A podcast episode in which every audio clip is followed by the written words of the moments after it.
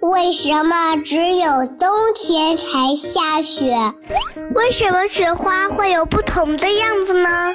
为什么含羞草会把叶子闭上？为什么飞机又大又重，还能在天上飞呢？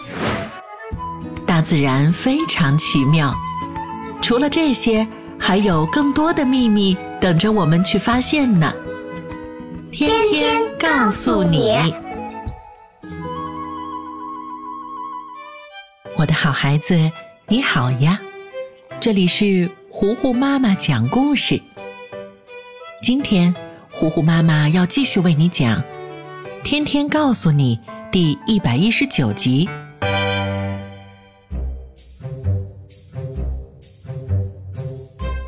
今天，芝芝和天天他们。一年级下午不上课，因为呀，老师要召开家长会。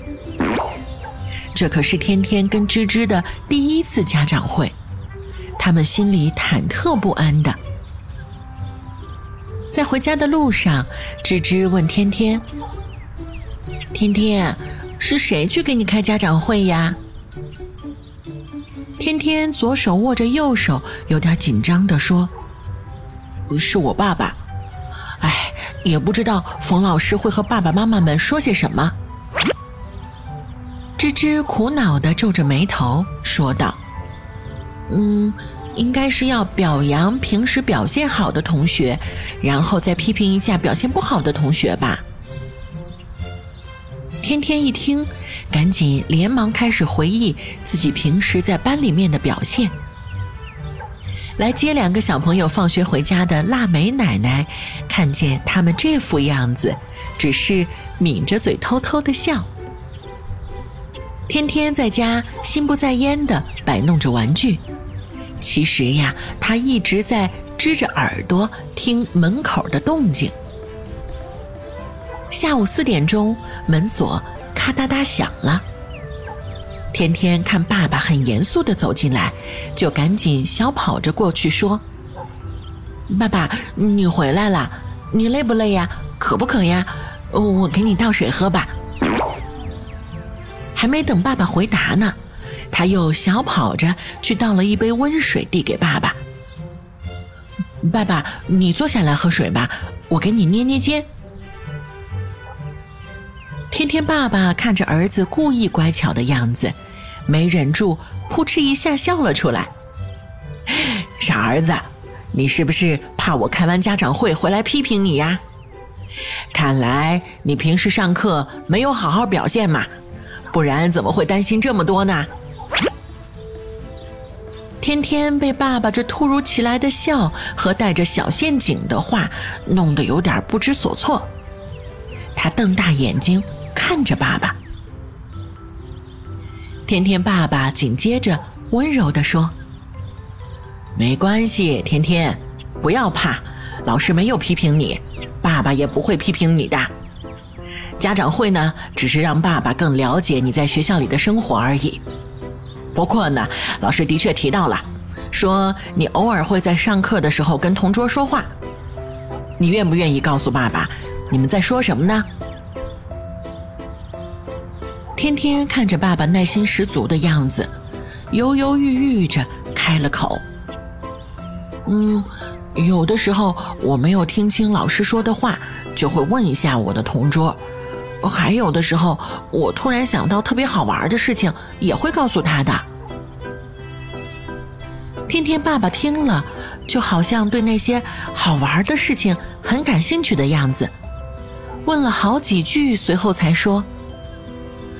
这些事情啊，的确是很有意思，可是爸爸听着都不是什么要紧的事情，所以呢，以后你可以等到课间的时候再告诉同桌，好吗？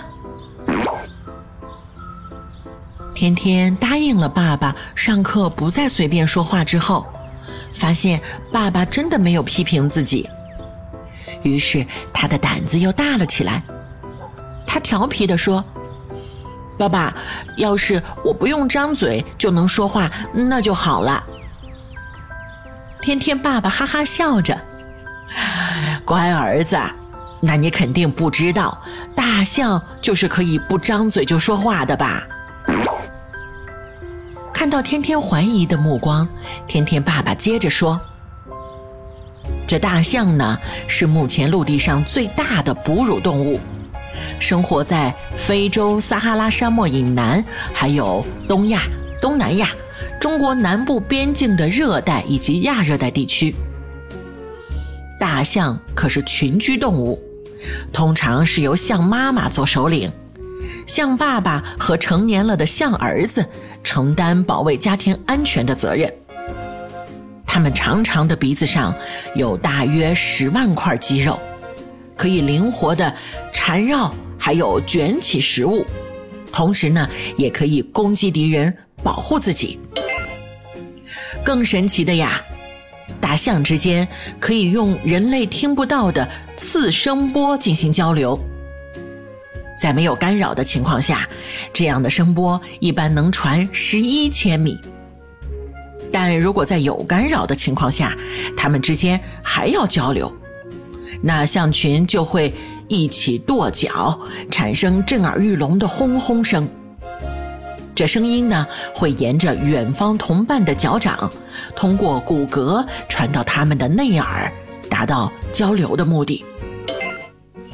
雄性大象的象牙材质温润细腻，色泽特别，有一部分人呀非常喜欢用它做成装饰品和工艺品，所以有很多坏人为了得到象牙，就会杀死大象。导致世界上大象的数量是越来越少啦。天天听到这儿，不由得握紧了小拳头，愤怒地说：“如果我们都不用象牙做的东西，就没有人再去杀大象拿象牙了，对不对？”天天爸爸很开心儿子能有这样的觉悟，就说道：“对，我们天天说的太对了，没有买卖。”就没有杀害。你长大了可要跟我一起保护大象。爸爸放心吧，没问题。